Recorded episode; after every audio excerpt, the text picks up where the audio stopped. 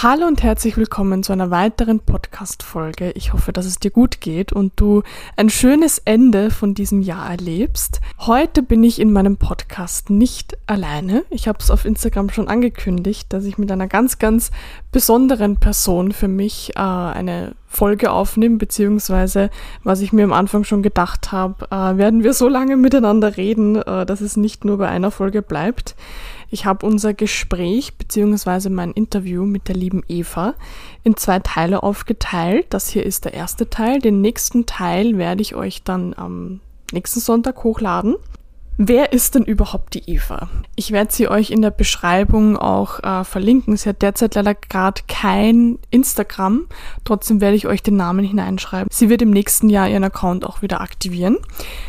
Die Eva ist für mich eine ganz spezielle Person und zwar ähm, ist sie sehr, sehr ähnlich zu mir in dem Sinne, äh, dass sie den Dingen immer sehr, sehr, sehr genau auf den Grund geht. Und sie findet immer viele verschiedene Ebenen, äh, gewisse Dinge auch erklären zu können. Ihr werdet da dann auch äh, sehen, was ich damit meine. Ähm, die Eva ist Coach, Beraterin im Bereich Beziehungen, Kindheitstrauma, Schattenarbeit, männliche, weibliche Energie und für mich die beste Person in diesem Bereich. Leider ist sie äh, nicht so bekannt, wie es eigentlich sein müsste. Ähm, aber daran arbeiten wir. Und ja, deshalb fühle ich mich sehr geehrt, äh, diese Podcast-Folge auch mit ihr aufnehmen zu dürfen, beziehungsweise aufnehmen haben zu dürfen. Ähm, ich nehme das nämlich im Nachhinein auf.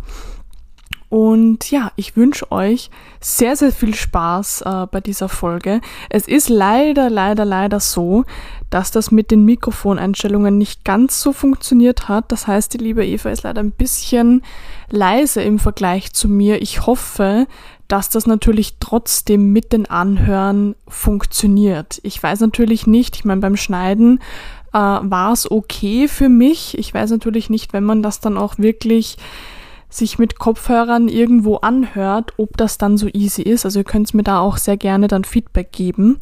Ähm, weil wenn ihr natürlich sagt, okay, das geht überhaupt gar nicht, dann ähm, ja, dann werden wir einfach noch einmal miteinander sprechen. Ich meine, das werden wir sowieso, aber dann brauche ich den zweiten Teil auch nicht ähm, ja, hochladen. Aber ich dachte mir dann auch, eventuell ist das vielleicht sogar eine ganz gute Sache, weil dann kann man den Podcast auch nicht einfach so nebenbei hören, sondern man muss sich hinsetzen und bewusst zuhören, was bei so einer Tiefe auf jeden Fall nicht verkehrt ist. Aber auf jeden Fall wünsche ich dir jetzt viel Spaß bei der Folge. Ich wünsche dir viele neue Erkenntnisse und let's go!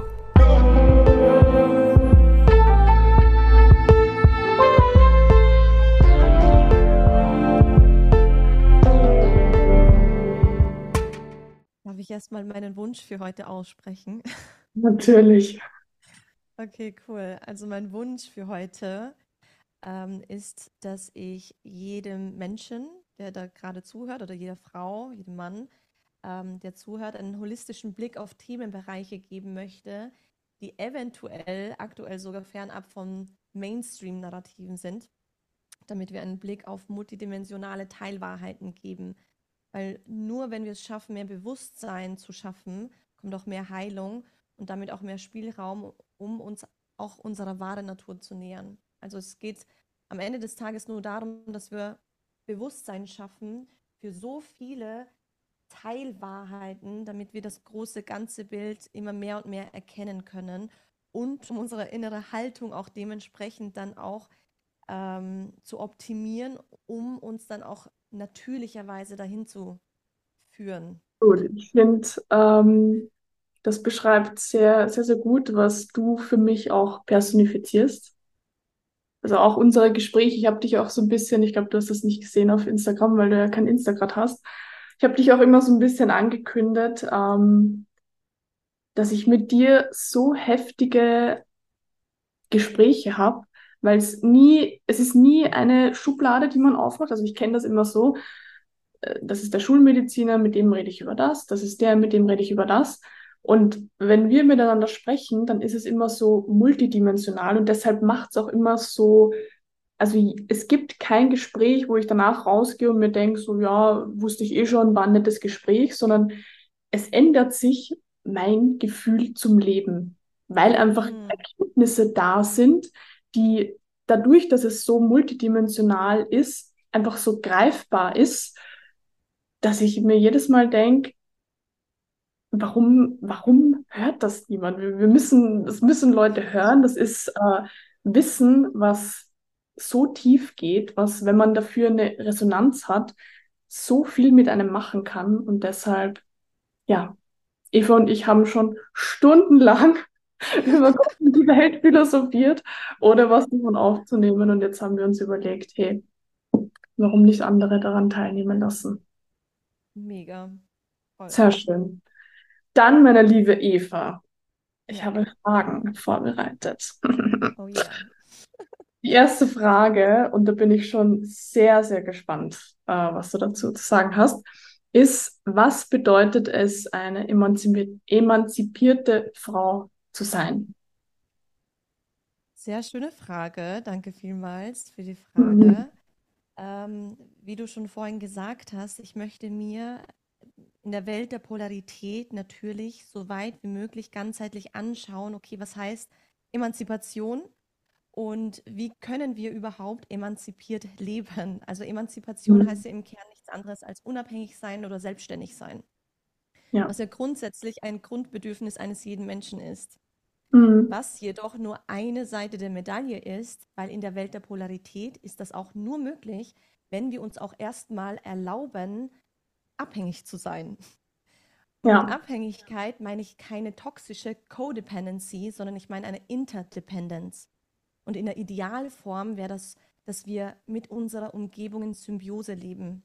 Weil wir Menschen, wir haben zwei Grundbedürfnisse. Zum einen Autonomie, Freiheit, Individualität, also die Persönlichkeit zu entwickeln, die eigenen Gaben, Talente, Stärken zu erfüllen und sie auch zu leben. Weil wenn wir, wenn wir unsere eigenen Talente nicht leben, dann werden wir unglücklich und unerfüllt oder sogar depressiv. Das Mhm. heißt, die eine Seite der Medaille ist die Unabhängigkeit, die Autonomie, die wir leben wollen. Die andere Seite der Medaille, also das, der andere Wunsch, ist der Wunsch nach Bindung und Nähe. Ohne die Bindung hätten wir in der Evolution auch nicht überlebt. Wir sind das Säugetier, das am längsten unsere Bezugspersonen braucht, bis wir das Nest verlassen.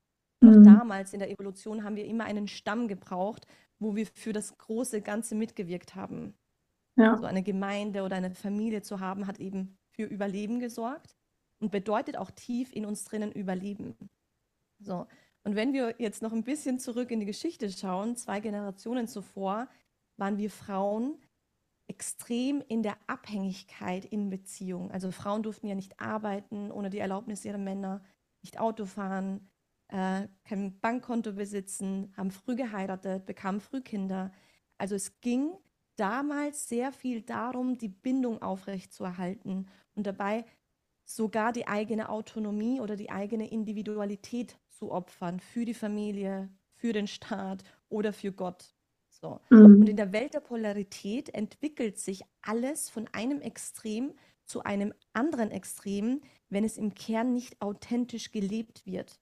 Alles geht von einem Trend zu einem Gegentrend. Und weil wir Menschen uns in einer geistigen Evolution befinden und verschiedene Bewusstseinszustände mit den Erfahrungen der Geschichte erlangen, haben wir dann die Möglichkeit, einer wahrhaftigen oder uns zu einer wahrhaftigen Homöostase hinzubewegen. So, wenn wir also wieder bei der Geschichte bleiben, kam natürlicherweise dadurch, weil wir zwei Generationen oder drei Generationen zuvor in diesem anderen Extrem der Abhängigkeit gelebt haben, natürlich irgendwann der Punkt der Frauenbewegung, die dann gesagt haben, so nicht mehr, Gott sei Dank. So. Das heißt, Mhm. weil wir so lange in dieser unauthentischen Abhängigkeit gelebt haben. Und Weiblichkeit bedeutet nicht nur zu dienen oder sich aufzuopfern, sondern genauso die individuellen Gaben und Stärken in sich zu entdecken und zu erfahren. So. Und das Problem jedoch ist, dass die meisten Frauen glauben, dass die Antwort auf das, was uns widerfahren ist, das andere Extrem ist. Ja. Weil die Ja. letzten 60 Jahre wurde uns förmlich eingetrichtert, als Frau nur mehr noch unabhängig zu sein, Boss-Babes und stark sein und zu machen, wie ich will, zu machen, was ich möchte und sich nichts gefallen zu lassen, jederzeit gehen zu können, einfach konsequenzlos zu leben. Und das Ja. bringt natürlich auch sein Opfer. Weil die wahre Evolution hat eine viel größere Autorität über uns als die letzten 60 Jahre. Weil tief in uns wollen wir autonom sein und gleichzeitig aber auch Bindung erfahren. Also ein Mhm. Individuum sein und Teil eines großen Ganzen sein. Das heißt, wir würden unserer Natur widersprechen, wenn wir als Antwort auf damals nun so unabhängig und nach Freiheit ringen, sodass wir uns eigentlich auch wieder unfrei machen. Weil die bittere Wahrheit ist, dass wir Menschen immer abhängig sind und bleiben werden. Und das nennt man auch Interdependence. Also ich bin von der Frau im Supermarkt abhängig, damit ich meine Wurstsemmeln bekomme. So, das, Mhm. das ist einfach so. Und dass wir erlangen wollen, also dass wir wirklich erlangen wollen, ist eigentlich eine gesunde Abhängigkeit zu Menschen, zu meinem Partner, zu meinen Freunden, zu meinem Job. Immer mit der höchsten Priorität, die eigene Würde und natürlich die Würde eines anderen Menschen zu bewahren. Und Mhm. das ist nur möglich, wenn ich verstehe, und das ist ein ganz, ganz wichtiger Punkt, den ich jetzt sagen werde, das ist nur möglich, wenn ich die Emanzipation, also die Freiheit, die mir geschenkt wurde, dass ich dahinter die eigentliche Verantwortung sehe. Das heißt, mit der Freiheit kommt immer eine Verantwortung. Und über Ja. diese Verantwortung zu sprechen in Bezug auf die Emanzipation, finde ich sogar viel wichtiger, als über die eigentliche Freiheit Ja. und Unabhängigkeit zu sprechen. Ja. Weil wir haben jetzt die Freiheit, also die Verantwortung darüber, unsere eigenen Bedürfnisse, unsere eigenen Grenzen kennenzulernen, mit mir selbst als Mensch in Kontakt zu kommen, mit meinen Wunden, mit meinen Traumata, mit meinen Bindungsängsten, mit meinen Wünschen, mit meinen Träumen, sie kennenzulernen und tatsächlich zu erfahren, wer ist mein authentisches Ich, welchen einzigartigen Fingerabdruck habe ich und wie möchte ich diesen mit der Welt teilen. Das heißt, ich habe jetzt die Freiheit, aber auch die wahre Verantwortung zu erlauben und zu erfahren, was ich wirklich brauche und wie kann ich es nach außen kommunizieren. Und wenn wir Mhm. das getan haben, bedeutet das nun nicht, dass ich mir alles selbst erfüllen kann und muss und keinen mehr brauche. Im Mhm. Gegenteil, jetzt wäre es eigentlich meine Aufgabe, die Menschen in mein Leben einzuladen, die in derselben Weise bewusst leben, mit der eigenen Unabhängigkeit auch eine Abhängigkeit eingehen zu wollen. Und egal, Ja. ob es eine romantische Beziehung ist, ob es die Arbeit ist, ob es Freunde i- sind, weil ich brauche Menschen, um erfüllt zu sein, weil sonst gehe ich in eine andere Richtung der Einsamkeit oder Isolation. Das Ja. heißt, so erlaube ich Menschen in mein Leben und erlaube auch eine gesunde Form der Abhängigkeit zu schaffen, weil dies in Beziehung gar nicht anders geht.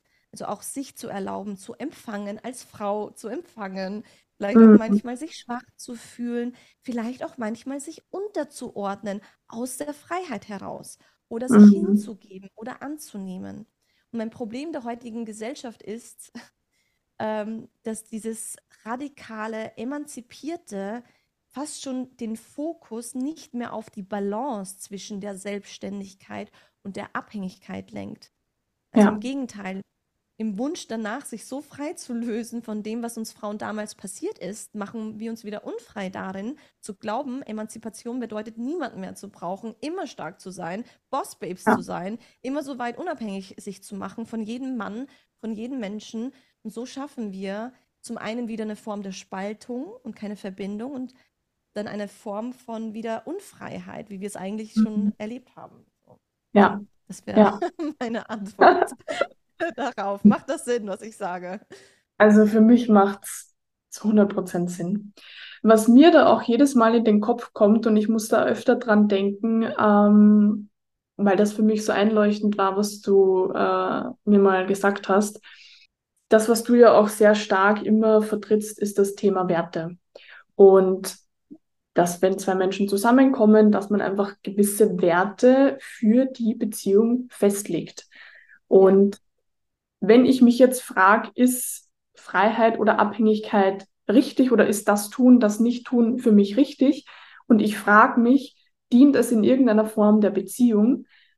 Dann habe ich wie einen Maßstab, wo ich für mich eigentlich weiß, was ist richtig, was ist nicht. Weil das, was ich auch finde, was da draußen jetzt passiert, wie du es halt auch schon gesagt hast, äh, Leute denken, Freiheit geben den anderen, hey, mach was du willst und ist mir egal, mit wem du was hast und wann du nach Hause kommst und bla bla bla. Das bedeutet, ich Ja. liebe den anderen.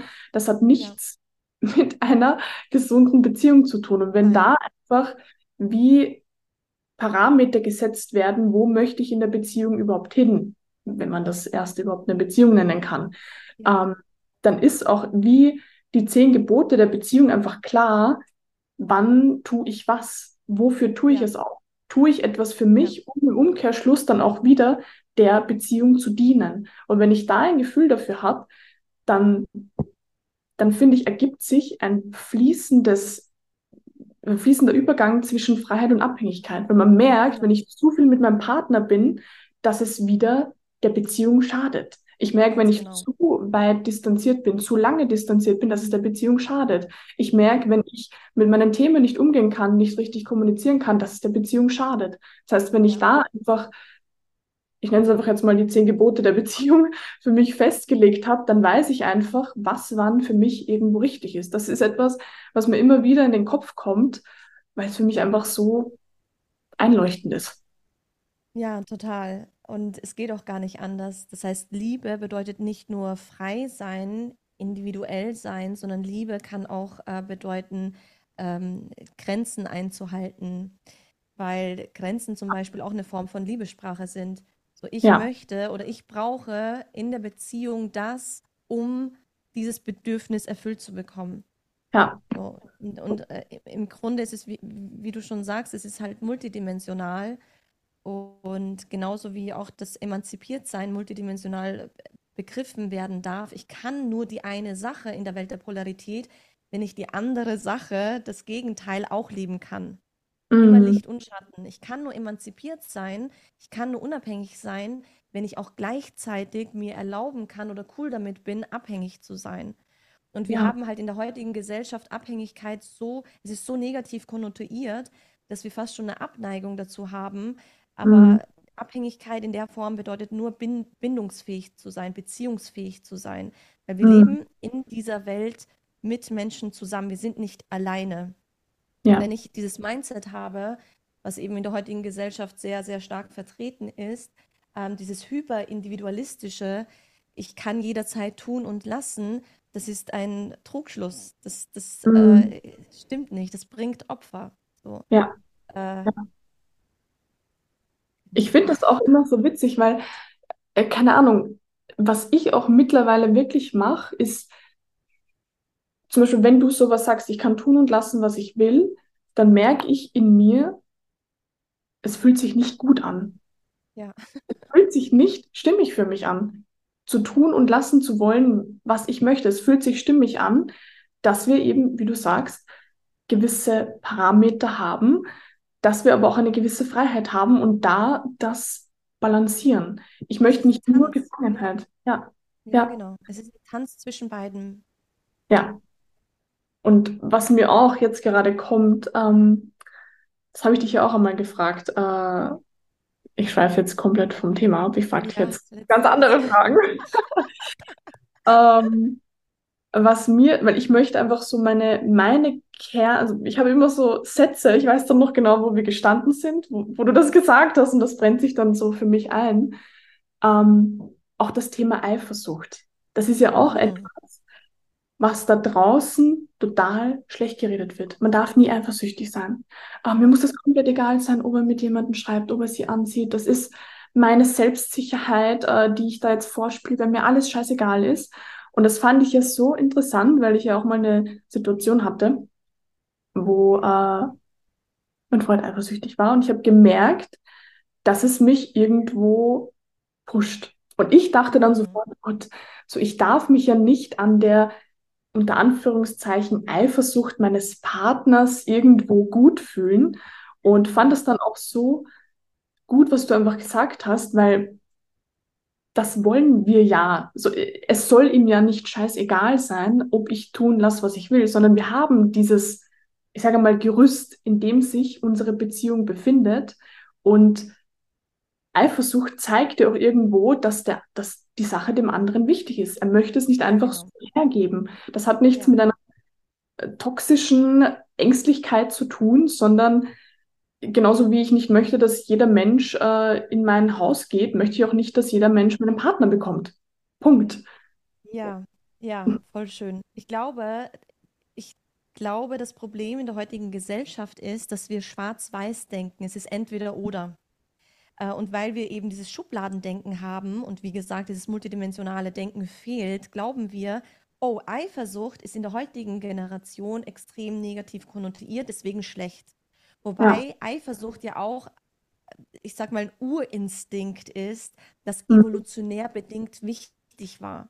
Das heißt, wenn wir uns anschauen, woher kommt die Eifersucht und ist sie authentisch, dann spürst du auch selbst als Frau, okay, der ist gerade eifersüchtig, aber Eifersucht ist im Grunde nur eine Emotion in dem Moment, um bestimmte entweder Maßnahmen zu ziehen. Wenn ich mhm. Wut empfinde, dann ist das evolutionär bedingt rein biochemisch ein wichtiger Prozess in mir, weil die Wut sagt, das ist gerade falsch und ich kann mhm. und will das verändern und ich will für meine Bedürfnisse einstehen und ich kann aber nur für meine Bedürfnisse einstehen, weil die Wutenergie gerade in mir aktiviert ist und mir Grenzen ziehen lässt Durchsetzungsvermögen bringt oder handlungs mich handlungsfähig macht. Das heißt, ich kann das nur tun, weil ich in mir drinnen etwas empfinde. Ja. Und in der heutigen Gesellschaft werden gewisse Emotionen als ähm, also idealisiert hochgetan, weil mhm. sie eben diesem hyperindividualistischen Narrativ dient. Und alles, was vielleicht eher in das Konservative übergeht, wird dann abgetan, als das ist schlecht. Wenn wir mhm. jedoch sehen, okay, ist diese Eifersucht, die gerade da ist, gesund, weil ein Mann auch evolutionär bedingt der Provider, der Beschützer war, mhm. der quasi die Frau irgendwo auch Antennen hat und schaut, okay, wir sind gerade auf einer Party, passiert gerade irgendwie etwas, wo ich vielleicht physisch eingreifen muss oder eingreifen darf. Ja. So. Ja, ähm, ja. Und deswegen kommt in ihm eventuell dieses Eifersuchtsgefühl. Und wenn es ein unbewusster Mann ist, der gar nicht kontrolliert versteht, was ist da in mir und unkontrolliert dann auch diese Eifersucht spielen lässt, obwohl es vielleicht gar nicht realitätsnah ist mhm. oder auch wirklich gar nicht äh, proportional zu der Situation, dann haben wir ein Problem mit der Eifersucht. Aber dann mhm. haben wir mhm. auch ein Problem mit jeder anderen Emotion auch, wie Wut, Trauer, Angst, Scham, ja. wenn sie überproportional zu dem, zu der Situation ist. Wenn jedoch die Eifersucht in einem gesunden Maß da ist und der Mann oder die Frau reinfühlt und, und verstehen lernt, okay, warum ist sie gerade da? Was will sie mir gerade sagen? Aha, interessant. Die Eifersucht sagt, sagt mir gerade, vielleicht in dem Fall, ähm, meine Partnerin ist vielleicht in Gefahr, weil der mhm. Mann, welcher Mann auch immer, ihr zu nahe kommt, dann habe ich mhm. jetzt die Möglichkeit, sie besch zu beschützen oder dem anderen Mann zu signalisieren, hey, bitte stör sie jetzt nicht beim Tanzen.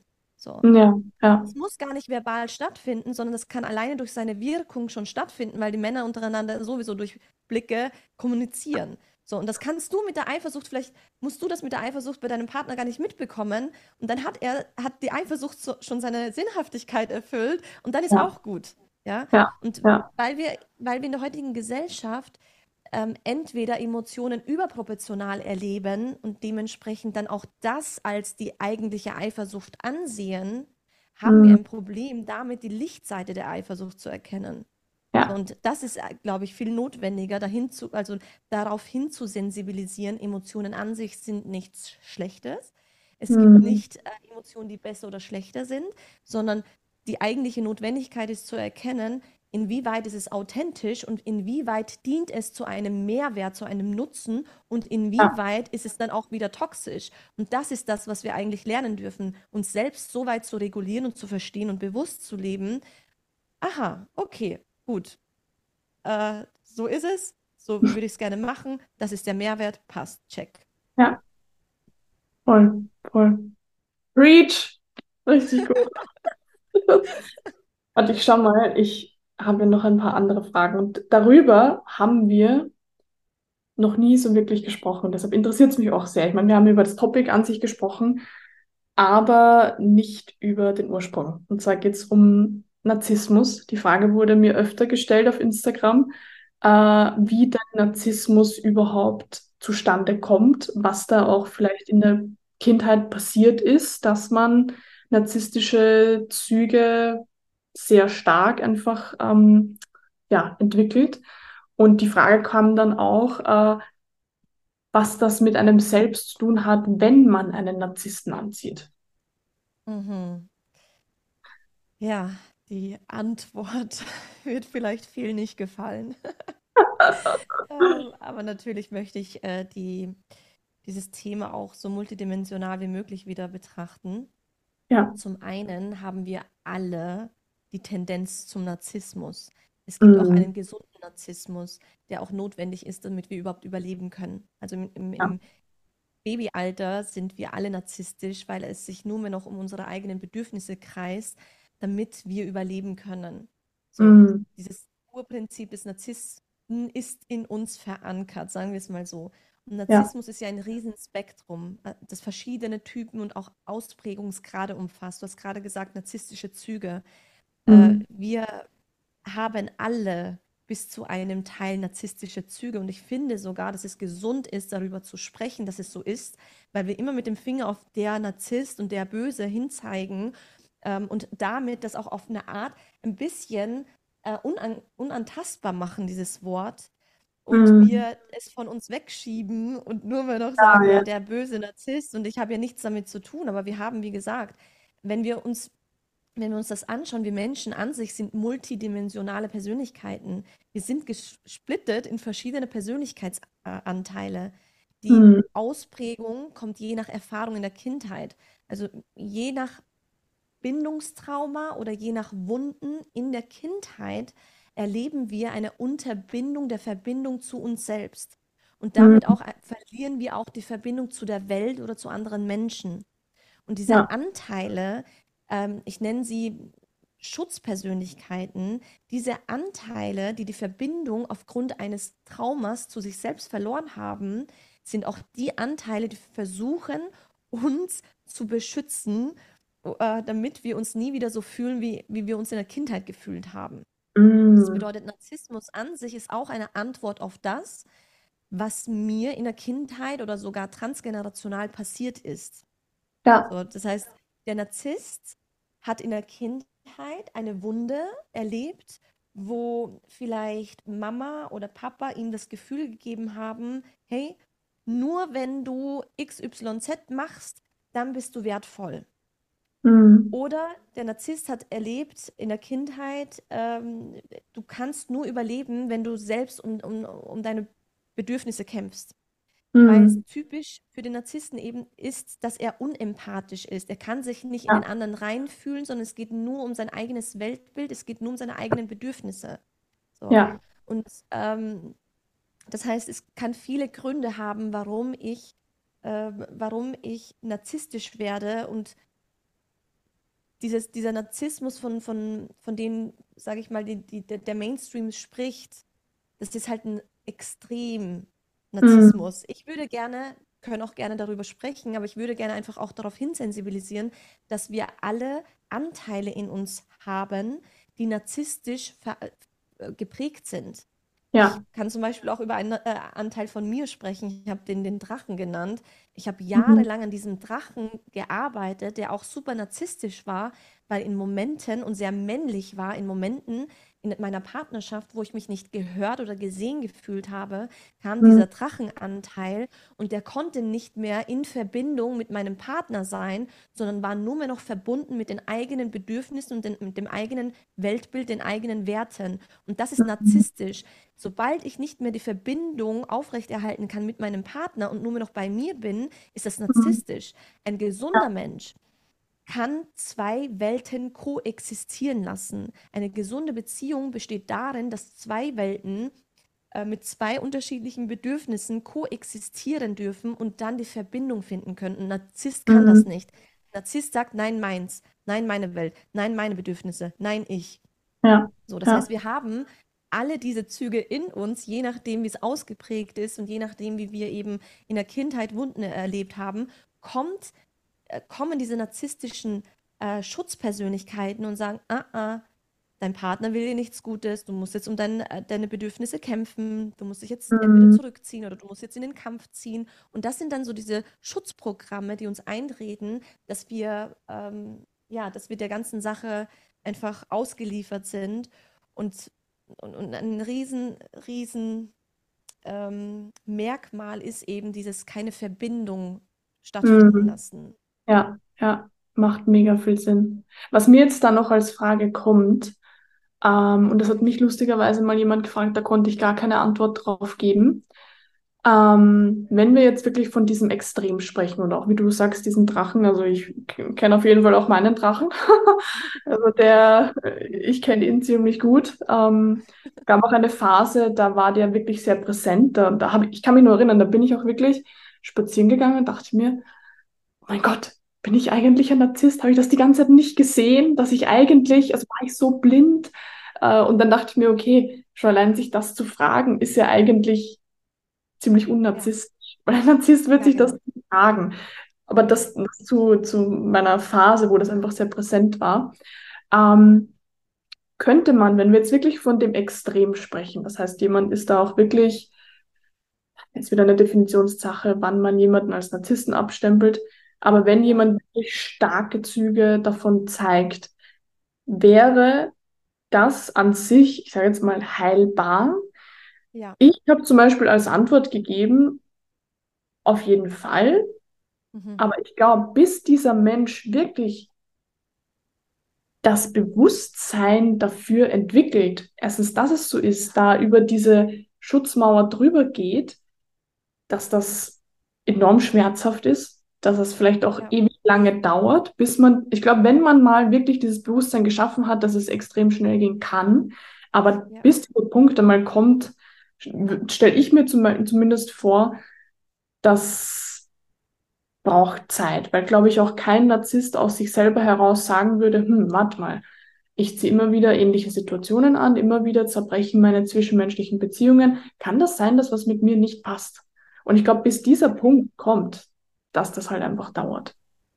Genau, also von dem Hardcore-Narzissten, von dem du gerade sprichst, der hat im Grunde, ist der so fern von sich selbst, also die mhm. Verbindung zu sich selbst ist so fern und demnach auch hat er keinen Zugang mehr zu seiner wahren Verletzlichkeit und dementsprechend ja. kann auch ähm, niemand ihn in der in, in, in der Weise berühren, dass er überhaupt in die Selbstreflexion gehen könnte.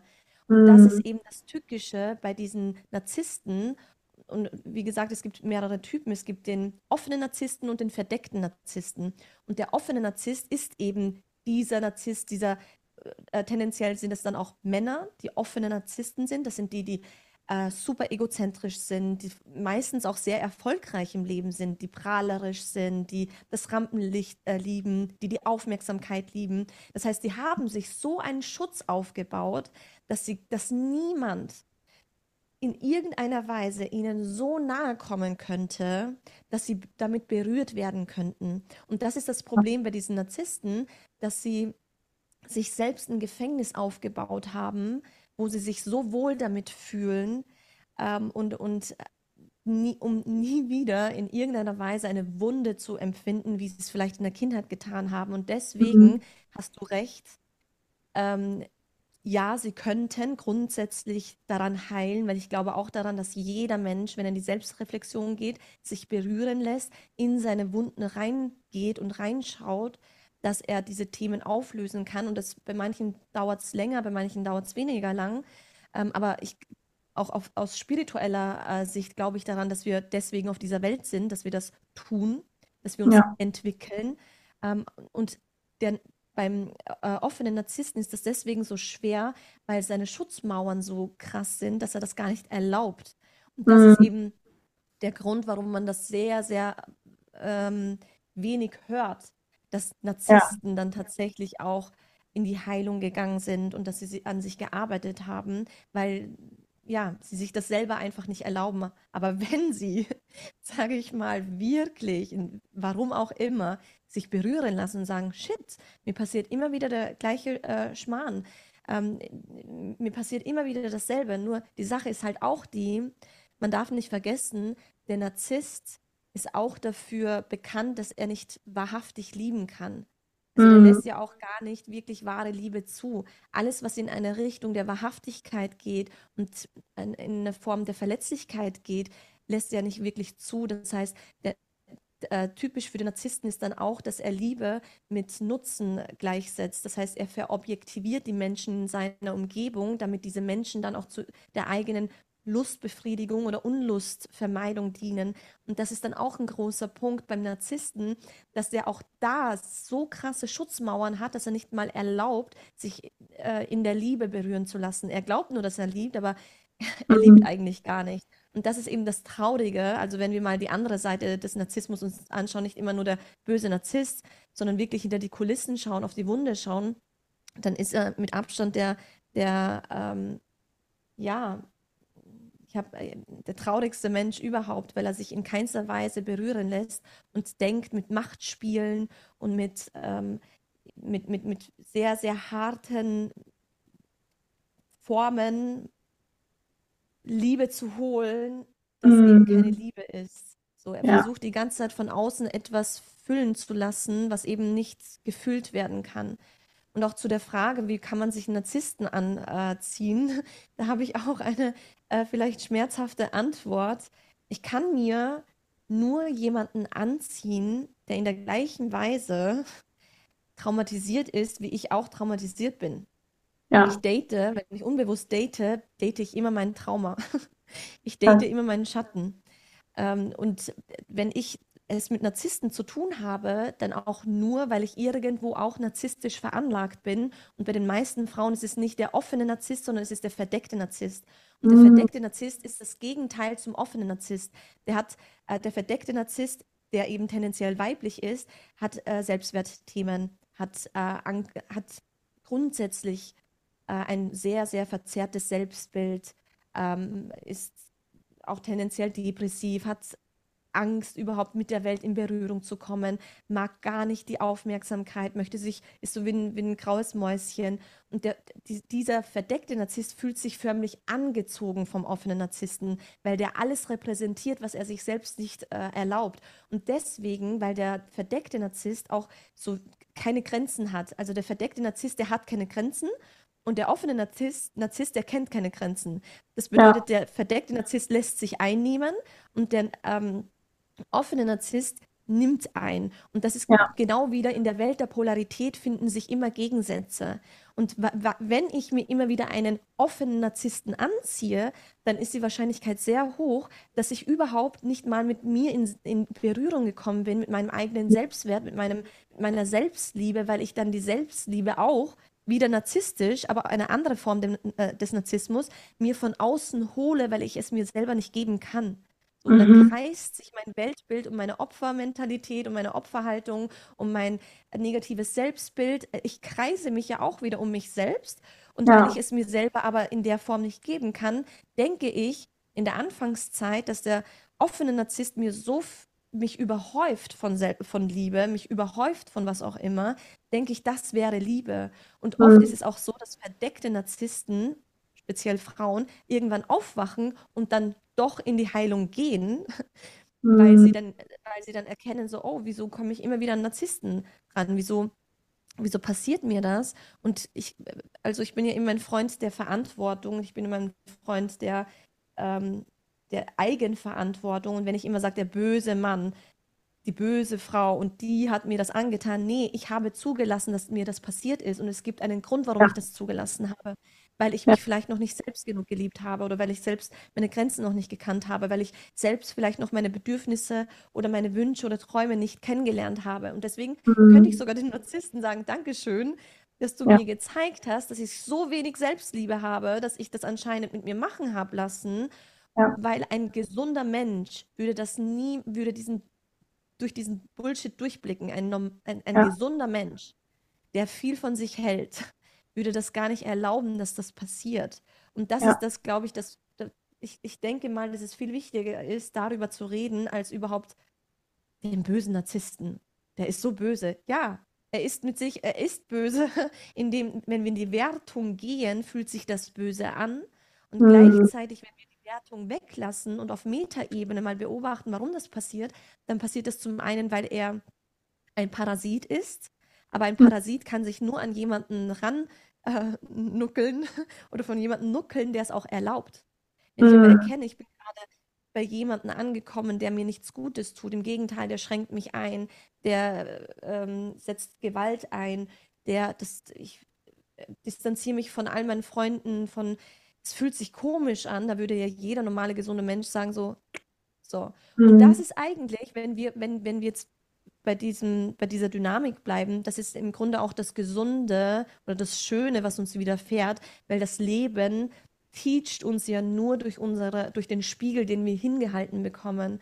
Und ich Ja, glaube, dass viele Frauen eben ähm, damit mehr anfangen können, wenn sie an Narzissten gelangen, je nachdem, wie die Ausprägung ist, dass sie dann in die Selbstreflexion gehen können, sagen, wie konnte das überhaupt passieren, dass der, dass ich das ihm erlaubt habe? Wie konnte ich energetisch überhaupt den Raum dafür geben, dass ich mir das angezogen habe? Wie konnte das passieren?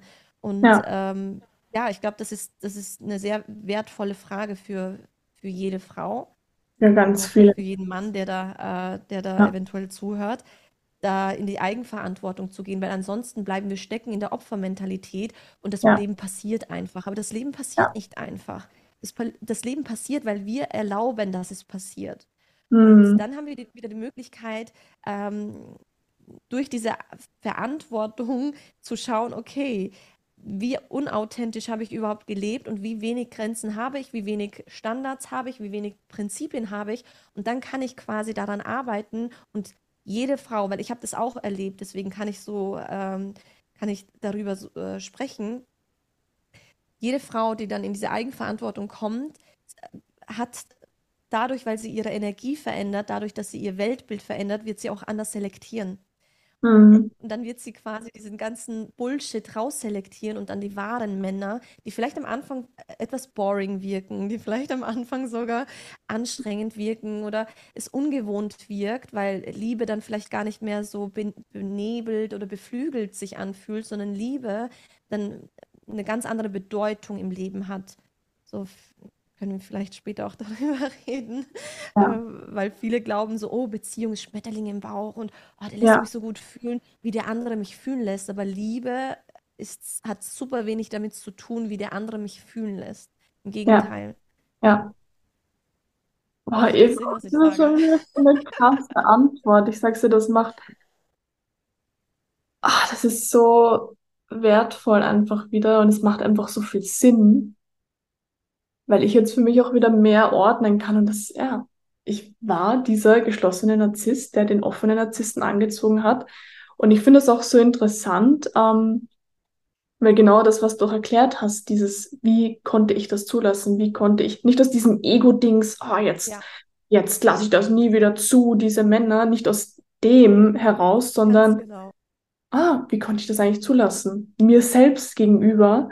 Und deshalb finde ich das auch so interessant, weil die Persönlichkeit, die ich heute bin, wenn ich mir anschaue, was ein, zwei Jahre davor noch passiert ist, ich denke mir einfach so, also was? Das, es macht einfach keinen Sinn für mein heutiges Ich.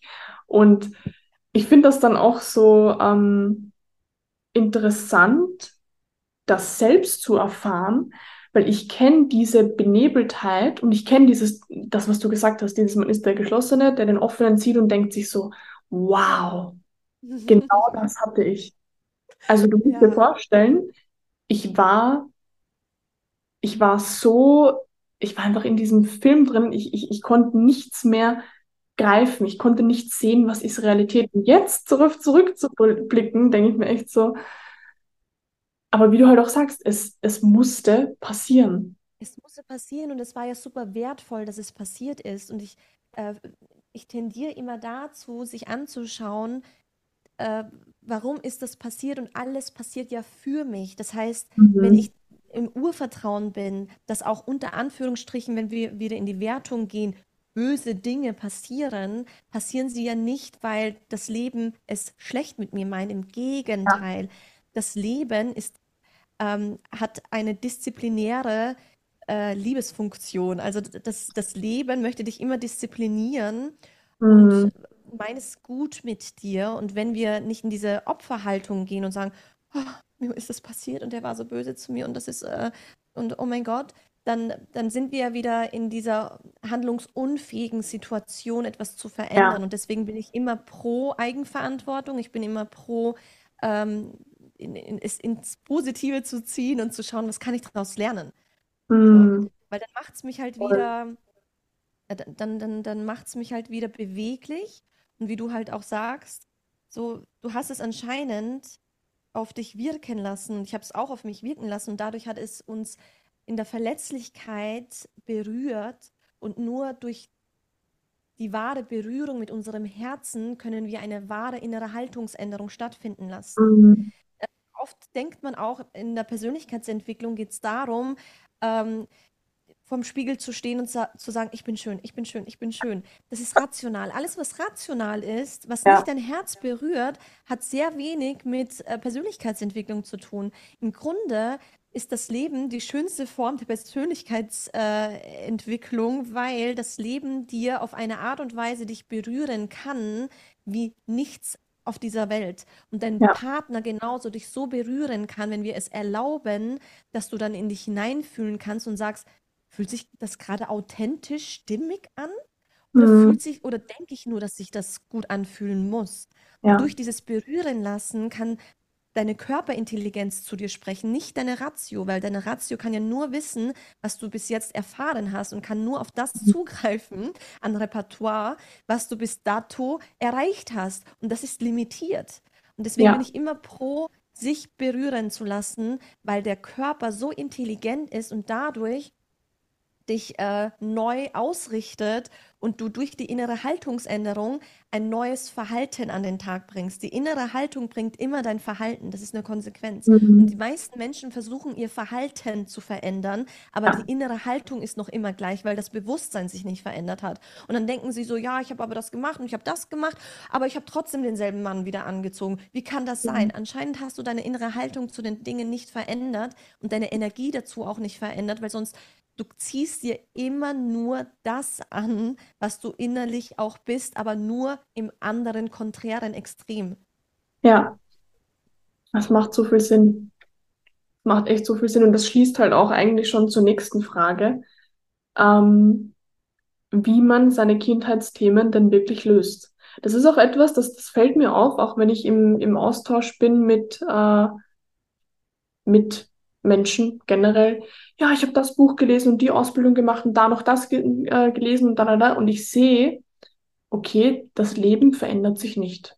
Immer wieder derselbe Partner, äh, beruflich kommen die Leute nicht voran. Und ich frage mich wirklich, wie kann das passieren, dass man in irgendeiner Form eine Interaktion mit der Außenwelt hat? Ein Gespräch, man hört die Podcast-Folge, man liest ein Buch, was auch immer. Und es ändert sich nicht etwas mhm. in einem. Also jedes Mal, wenn ich zum Beispiel meine, oh, das ist natürlich ein Roman, aber wenn ich wirklich Inhalt, Bücher lese mit Inhalt, ich kann nicht mehr als zehn Seiten lesen, weil ich muss das verarbeiten. Ich muss das sacken lassen. Mit unserem Gespräch jedes Mal. Äh, jedes Mal, wenn wir uns treffen, ich brauche danach einen Tag, wo ich mir einplane, dass ich einfach nur nichts mache, damit im Innen Dinge arbeiten können. Ja. Ich möchte das verstofflichen lassen. Und ja. Also viele Menschen, wie du es halt auch gesagt hast, ändern ihr Verhalten, tun Dinge, aber es, es berührt sie nicht im Kern. Und was würdest du jetzt sagen, ist so, weiß ich nicht, wie funktioniert sich berühren lassen für einen Menschen, der vielleicht noch nie einen Bezugspunkt dazu aufgebaut hat, der, weiß ich nicht, seit Jahren an sich selbst arbeitet, aber immer noch gefühlt am Ausgangspunkt ist, was, was würdest du da für Tipps mitgeben? Ja, wunderschöne Frage. Mhm. ähm, die Sache ist die, um das Ganze sich berühren lassen zu verstehen, müssen wir erstmal verstehen, welche Instanzen in uns da sind, die uns nicht erlauben, uns berühren zu lassen. Und ich habe ja vorhin mhm. schon gesagt, wir Menschen sind multidimensionale Persönlichkeiten. Wir haben ganz viele Persönlichkeitsanteile in uns, die je nach Situation genutzt werden, um Situationen auszuführen. Mhm. Und in der Kindheit, nehmen wir mal an, ich war in der Kindheit extrem ähm, liebesbedürftig und ich möchte, ich wollte sehr viel Nähe erfahren und diese Nähe durfte nicht da sein. Das mhm. heißt, meine Mama hat mir vielleicht gezeigt, Nähe ist gefährlich oder Nähe bekommt man nicht einfach so. Dann kann sich aufgrund dieser Wunde Nähe mein Unterbewusstsein speichert sich das und sagt, Nähe ist gefährlich. Und dann kann es sein, dass, weil Nähe so ähm, schmerzhaft war in der Kindheit, die Schutzpersönlichkeit, die mich jetzt davor beschützen möchte, mich nie wieder so schwach zu fühlen in, in der mhm. Bedürftigkeit der Nähe, kommt jetzt diese Schutzpersönlichkeit und sagt, ähm, Nähe ist falsch. Ich möchte die Menschen in deiner Umgebung vor dir fernhalten, weil Nähe ist ja gefährlich. Und dann kann es sein, dass ich im Erwachsenenalter, ähm, wenn wir zu den Bindungs Bindungsstilen gehen, wenn wir jetzt in Beziehung bleiben, ein sehr vermeidender Bindungstyp werde. Mhm. Äh, weil im Kern Nähe so als Gefahr abgestempelt wird und diese Wunde ich nicht mehr spüren möchte, wie ich sie in der Kindheit gespürt habe, werde ich super vermeiden und sage, in Beziehung äh, gehe ich Konflikten aus dem Weg, gehe vielleicht wahren Beziehungen aus dem Weg, vermeide überhaupt die wahre Intimität mit meinem Partner oder mit meiner Partnerin, nicht weil es authentisch ist, sondern weil im Kern eine Wunde vermieden werden möchte.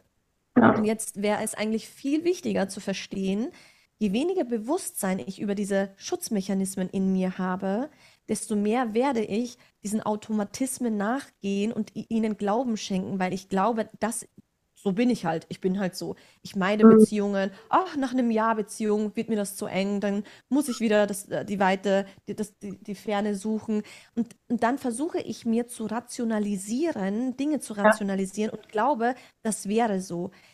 Und wenn Klienten zu mir kommen und wir anfangen zu, zu arbeiten, dann sage ich ihnen immer, schau dir erst mal an, ähm, in, in welchen Situationen reagierst du wie und wie ist der Spiegel von außen und wie bekommst du, wie ist die Resonanz von außen? Weil wenn ich mhm. irgendwann nicht mehr gelernt habe, mich selbst zu fühlen und mich selbst zu verstehen, hilft mir die Welt dadurch, dass, er, dass, dass das Leben, das Universum mir immer wieder Spiegel hinhält. Das ja. bedeutet, ähm, ich habe mit, ich habe ich hab, ich es mit vielen Männern zu tun, die Bindungsangst ähm, auch haben, die auch äh, vermeidend sind in Beziehungen und die dann, wo es dann auch so weit geht, dass sexuelle Unlust stattfindet, dass sie auch neben ihren Partnern gar nicht einschlafen können, dass sie dann irgendwann merken, äh, auch ein Riesenindiz dafür bei, bei solchen Männern oder Frauen, dass der Partner irgendwann so needy wird, dass der mhm. Partner so verein vereinnahmt wird, dass sie sich dann, dass sie dann zu mir kommen und sagen so, oh, ich habe immer wieder Partner, die so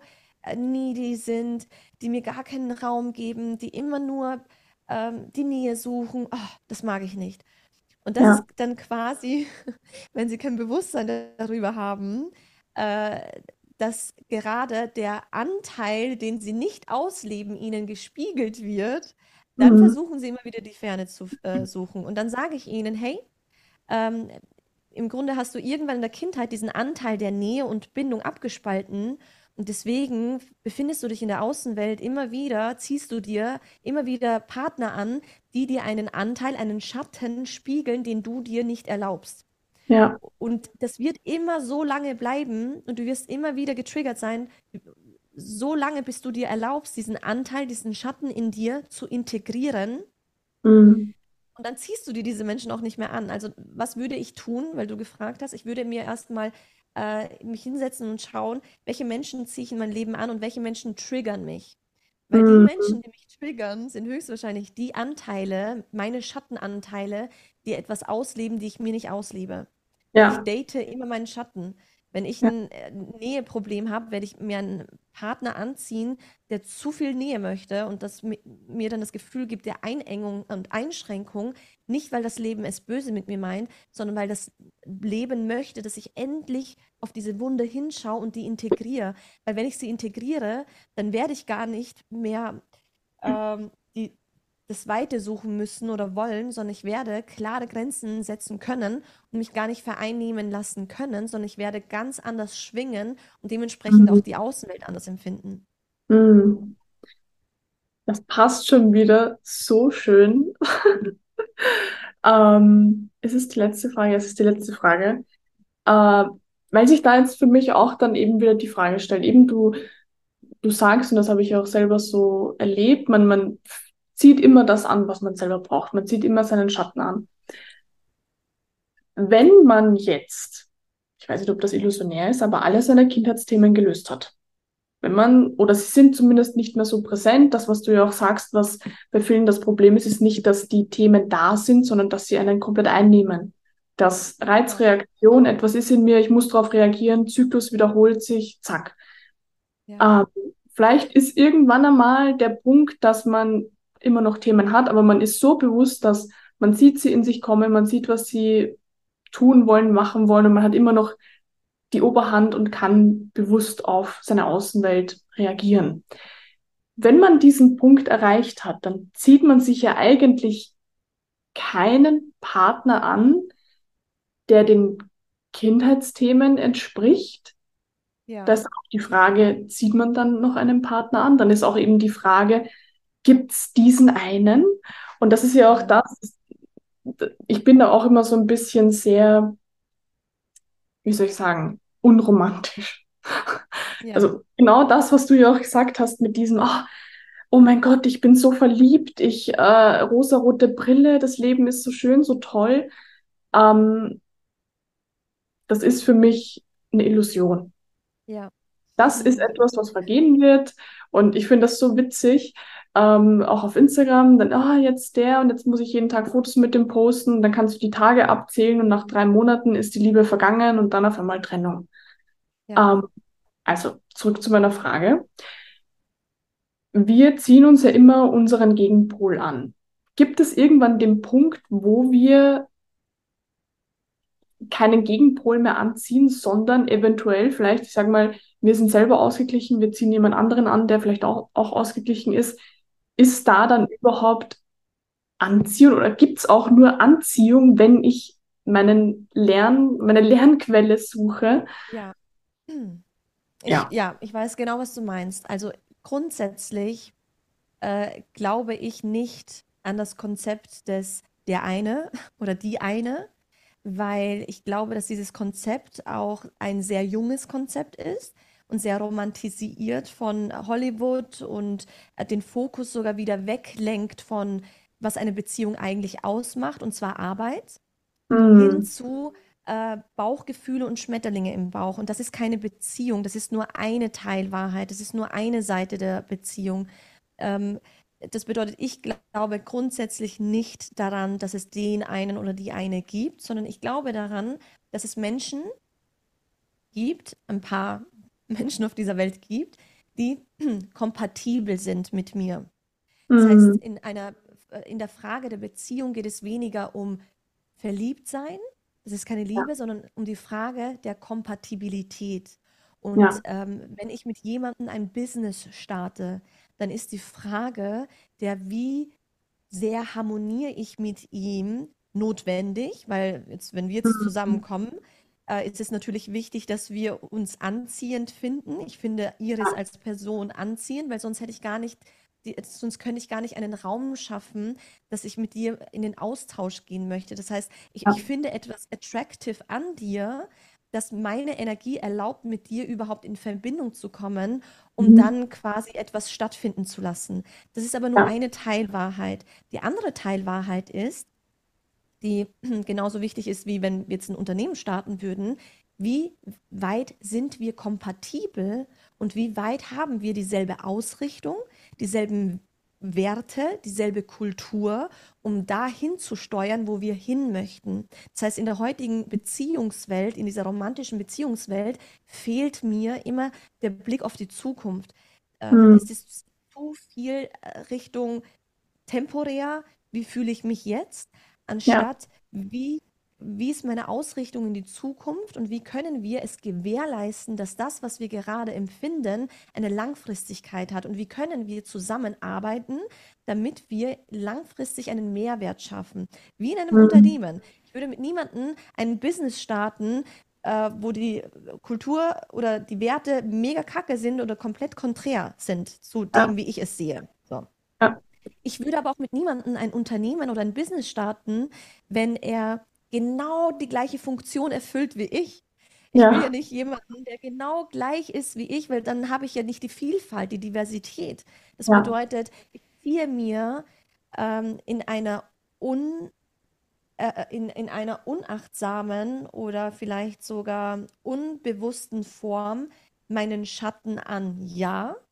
Mhm. Wenn ich mir aber nur meinen Schatten anziehe, aber keinen Menschen, der von den Werten her und von der Ausrichtung her kompatibel ist, dann habe ich auch ein Problem. Weil dann Ja, werde ich mir einen toxischen Menschen anziehen.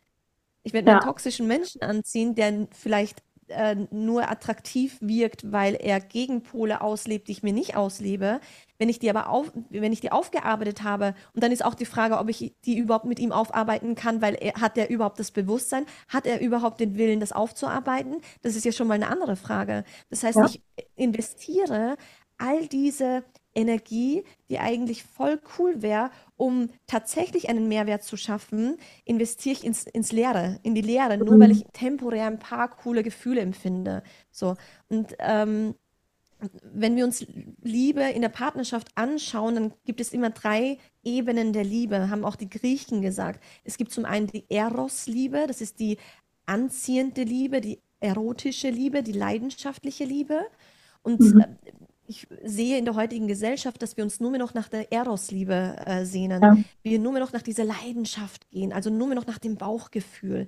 Und mhm. dieses Bauchgefühl verbrennt oder verpufft sehr, sehr schnell, wenn wir dann auch irgendwann merken, ey, dieser Mensch neben mir, der hat einen scheiß Charakter. Irgendwie, äh, Ja, okay, der lässt mich zwar irgendwie cool fühlen, aber der hat irgendwie keinen tollen Charakter. Ich kann dem nicht vertrauen. Ich, der ist irgendwie nicht loyal, der ist nicht treu, der ist nicht ehrlich. Irgendwie lügt der, der ist nicht männlich, der mm, kann nicht providen, kann der überhaupt meine, auf meine zukünftigen Kinder schauen. So, ja, und, und dann kommen diese Fragen ja auch irgendwann. Und das ist im Grunde dann äh, die, die zweite und dritte Form der Liebe, die auch notwendig ist, und zwar die Agape und Philia. Die mhm. Philia ist die, ähm, die freundschaftliche Liebe, die Mhm. Liebe, die im Herzen darüber hinausgeht, äh, über dieses Leidenschaftliche, sondern halt wirklich auch eine Sinnhaftigkeit anstrebt. Ja, So und die auch, und die auch sagt, wie in guten und schlechten Zeiten, weil die Eros-Liebe sagt nur in guten Zeiten. Die ja, Eros, die leidenschaftliche Liebe, sagt nur, solange du mich äh, ja, an, ja, gut fühlen lässt. Das ja, Bauchgefühl kennt keine Moral. Das Bauchgefühl ja, kennt kein richtig oder falsch. Und dann müssen wir wirklich auch unser Herz und unseren Verstand mit einbeziehen. Und unser Verstand sehnt sich nach äh, dem, nach der Vernunft. So mhm. nach dem, nach, nach dem, okay, was ist denn richtig für mich? Was ist denn richtig für uns? Sind wir überhaupt kompatibel? Sind deine Ja, Bedürfnisse mit meinen Bedürfnissen kompatibel?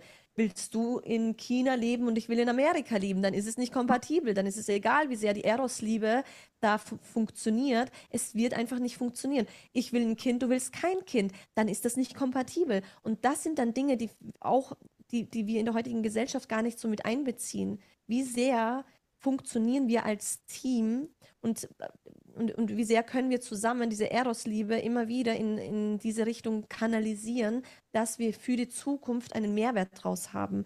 Und mhm. ähm, eine letzte Sache zu dem, äh, also in der Liebe geht es primär darum, dass wir diese Anziehung, genau du hast es mit dieser Anziehung gesagt, da würde ich auch gerne was dazu sagen. Mein Partner und ich zum Beispiel haben die letzten vier Jahre nichts anderes gemacht, als diese äh, Beziehungsarbeit, diese Traumata aufzuarbeiten, diese Kindheitsthemen an, an ihnen zu arbeiten. Und jetzt merken wir, dass da eine wahrhaftige Anziehung zwischen uns ist, weil unsere Energien Mhm. an sich super, super unterschiedlich sind. Ja, Ähm, und dieses, diese authentische Anziehung kann nur jetzt zum Vorschein kommen, weil wir diese ganze unauthentische Anziehung äh, integriert haben. Das heißt, alle Anteile, die er mir ja, gespiegelt hat, habe ich integriert. Und jetzt ist unsere Beziehung wenig mit Trigger und wenig mit, ähm, ja, einfach Projektion verbunden, sondern sehr mhm. viel auf miteinander zusammenarbeiten. Ja, Er ist ein, er, er hat Energien, die ich nicht habe, von meinem Grundwesenstyp einfach nicht. Und ja, ich habe etwas, was er von seinen Grundwesenstypen einfach nicht hat. So, wenn wir jetzt in die Astrologie gehen, ich bin ein Super Scorpion, ich habe eine mhm. extreme Tiefe, die ich in der Beziehung mit reinnehme, aber diese Tiefe kann schon fast zu tief sein, zu unangenehm sein. Und da erinnert er mich immer wieder dran. Er, er erinnert mich mhm. immer wieder an meine Leichtigkeit und an meine, äh, an, an, ja, an dieses Leichte, auch die Welt mit Genuss zu begegnen und nicht immer ja. zu tief und zu ernst und zu dark zu sehen. Vielleicht merken das die, die Zuhörer so, okay, das ist super dark, ihr Weltbild ist irgendwie so, oh. Und da erinnert er mich immer wieder daran. Aber das ist einfach mein Wesenskern. Ich schwinge so, unabhängig davon, ob ich jetzt Traumata habe oder äh, sie aufgearbeitet habe oder nicht aufgearbeitet habe. Das ist mein äh, Fingerabdruck, dieses, diese Tiefe. Und er ist zum Beispiel jemand, der, ich will nicht sagen, dass er oberflächlich ist, aber er ist ein Genussmensch. Er will die Welt auf eine sehr ähm, liebliche Art und Weise zu äh, genießen. Und mhm. manchmal fehlt ihm dann da auch die Tiefe. Das heißt, ich erinnere ihn an etwas, was ihm fehlt ja. und er erinnert mich an etwas, was mir fehlt. Und da ja. sind wir super, super kompatibel, auch von der Energie her kompatibel, aber auch von unserem Weltbild. Rein politisch, rein von den Familienwerten, rein unserer Ausrichtung, wo wir hin möchten. Wir wollen beide Kinder, wir wollen äh, gute, gute Kinder erziehen, wir wollen, wir, wir nehmen es sehr ernst, auch mit der äh, Rollenverteilung.